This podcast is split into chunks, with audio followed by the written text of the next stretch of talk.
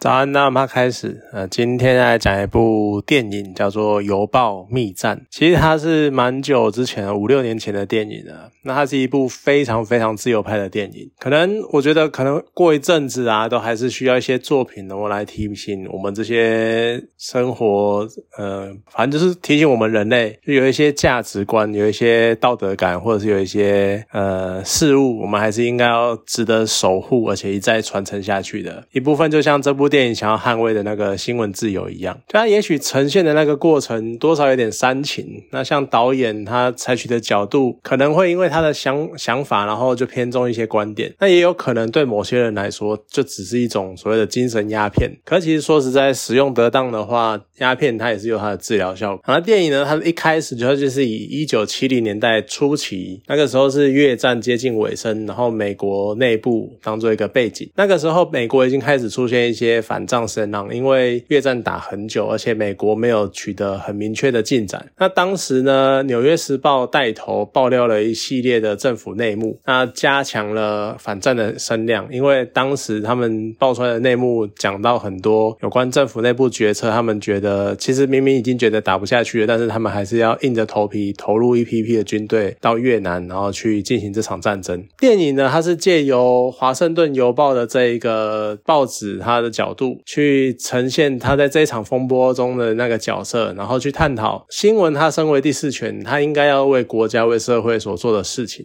那其实电影最一开始涉及的议题就是讲到国防意安全跟那个。新闻自由的冲突，那刚好前阵子呢，台湾也有一些议题涉及这个冲突，就我们应该要有知的权利呢，还是我们应该要为了国防，然后去做一些某种程度上的保密？那其实我还蛮喜欢电影中诠释这件事情的角度。就当然我们知道国防上面有一些事情，它因为会危害国家的利益，危害国家的安全，甚至于会危害一些士兵或是驻外人士的安危，所以呢，我们必须保密，然后不为外人知道，要不然就是会被人家轻易的突破。我们的防守，但是如果今天这个所谓的机密，它其实只是为了某些掩盖某些人错误的决策，或者他们很白痴的那个决定，那甚至于呢，可能是为了隐藏一些基于一己私利的阴谋的时候，那他们还试图利用国家安全这个大旗，然后再当保护伞，我觉得是让人无法接受的。那当然，这个一定会涉及到新闻记者在揭露这些事情的时候，他们采取的角度，还有他们的判断方式。那更直接的说，就是涉及所谓的新闻伦理。可是呢，这是不是应该我们用国防安全当做理由去阻挡、去加以限制的事物？我觉得并不是，它并不是一个我们也可以用国防安全，我也可以挡掉你说的东西的。我们应该用其他的角度去评判这个媒体它本身的道德观、价值观，然后去限制或者去开放、去可能去规范，或者可能给他一个范围。但是我们是外在的力量去干呃去不能讲干涉，应该怎么讲？去限说、去规范这件事情。而不是单方面的从一个被采访的角度，然后呃被采访的角色，然后直接说我不接受采访就不接受采访。而且说实在的，我们应该怎么定义所谓的国家安全？其实就像电影中所说的，就总统他并不能自己治理国家，任何一个人，任何一个单一的个体、单一的组织，他们都不可以依靠自己一己的决策，然后来治理国家。总统他应该要他的决策应该要交由国会审核，或者是就算。是总统命令，你事后也要交给国会复核。那国会呢？他们是基于民意而产生的机构，这样的决策流程其实才是民主制度最大的意义。就是一个国家的任何决策，它应该要有民意当做基础。所以说，你不能单方面的谁说这个是国家安全的话，就是国家安全，应该要经过旁人的审核或是参考，然后去决定这件事情。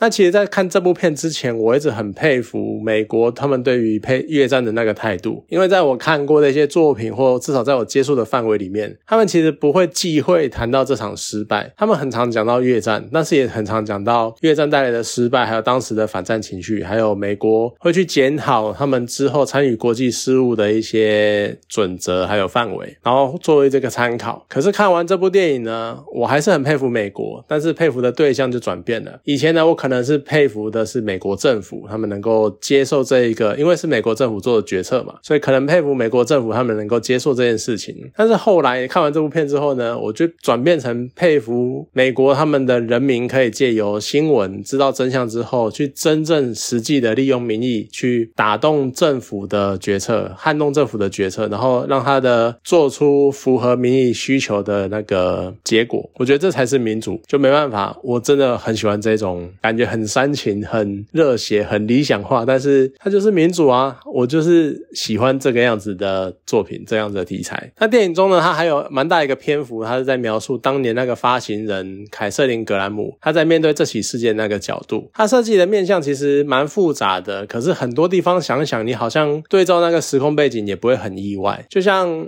他有讲到，就是凯瑟琳有很多抉择上的困难，因为他认识了太多政府高层，那他很难下这个决定。其实新闻它不会真的每天都凭空出现在记者面前，那当然那些什么行车记录器就算了。但是呢，通常记者是需要循线去追气呃追查追那分析一辆一项新闻的，那他们也永远都会需要一些其他的管道、其他的所谓的消息来源，然后来获知一些他们平常很难接触的领域所产生的。新闻，那既然他是发那。凯瑟琳他是发行人，他是记者的头头，他是报纸的老板，所以他能够接触到的层级自然就会比一般人再高一点。然后再加上几十年前报纸跟新闻媒体的那个重要性，还有那个影响力，又比现在高很多，所以不意外，就是凯瑟琳跟政府高层会常常呃出出入入，举办 party 之类的，就他们会非常的熟悉。所以呢，也凸显出就是当他知道这个新闻内容，他要报的新闻内容会影响许多过往好友，可能报。爆出来之后，朋友就不再是朋友了，你以后就永远没有这个人了。不认识这个人的这样子，而且你还会影响很多你曾经交心的那些好友他们的人生，所以会产生非常非常多的压力。再加上电影的前段一直会有意无意的在铺陈，就是她是一个女性，在七零年代那个时候，身为一个女性高层，但是整个董事会几乎都是男的。那在那个处境下呢，她就显得非常的格格不入，甚至有点尴尬。而且呢，董事私下耳语谈论的呢，都是她继承这个公司的正当性。很多人都在讲说什么，她爸。啊，当初是把。董事长的位置传给她的老公，而不是传给她这样子。然后是因为她老公自杀了啊，然后所以才会交给她继承啊之类之类的。所以很多情况下都在否决凯瑟琳身为女性董事长的这个角色。所以呢，当总编辑班布莱德利他很高兴的回到家，跟他的老婆说：“呃，我们要刊登揭露越战内幕的新闻的时候，然后凯瑟琳呢，他就啊不，妻子他的老婆就直接回答：凯瑟琳真的很有勇气。那当然班就会很不服气的那边讲说什么。”我也很有勇气啊！我报了这个新闻，但是他老婆就是很直接的笑一笑。那其实那个当下你就猜得到他想要讲什么。相对于你。来说，凯瑟琳是真的赌上了自己的家族事业，甚至于她赌上了身为女性在那个时代的困境下面，然后她能够做出这样的决定。像就像我刚刚讲的，前面所有人都在否决她，所以有可能她从小就也这么觉得，女人可能很多事情做不到，但是她能够抵抗这种压力，抵抗这种环境，就所有人都看不起你、轻视你，然后她还会能够坚决的做出这个会影响自己一生的。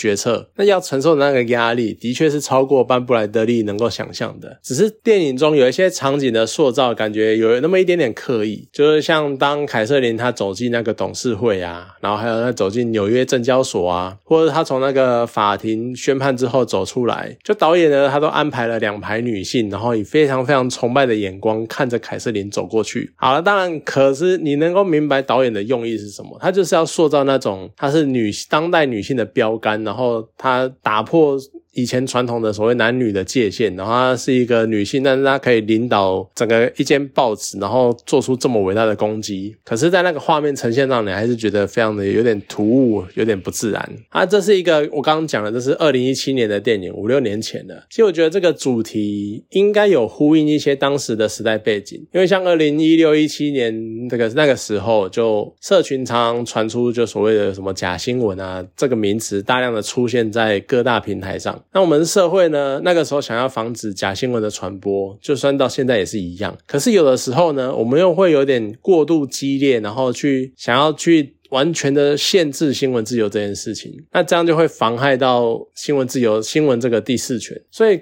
拍这个电影，他可能想要强调新闻自由的那个重要性。而另外一方面呢，电影它最后也有借由当年他们有申请释宪，然后那个大法官意见书呢，他有重申美国第一修正案的内容。他们在强调新闻服务的是人民，而不是政府。那当然一定有强，就是在强调新闻第四权还有新闻自由的重要性。可是另外一方面呢，他也有可能在警惕相关的新闻从业人员，他们要记得当年有多少人就是牺牲或者是非常顽强的抵抗政府、抵抗所谓的强权、抵抗各式各样的压迫，才争取到这个得来不易的新闻自由。所以呢。就算他们现在也不应该要随意的为了一己私利，然后我们就去践踏、去破坏这些这个宝贵的权利。当然，这是我解读的角度啦，我也不知道导演到底是不是有这个想法。只是我觉得这一部算是相当不错，蛮好看的，而且它不太长，所以有时间的话可以去看一下，就蛮激励人心的。好了，今天这部电影就讲到这边，好，谢谢大家。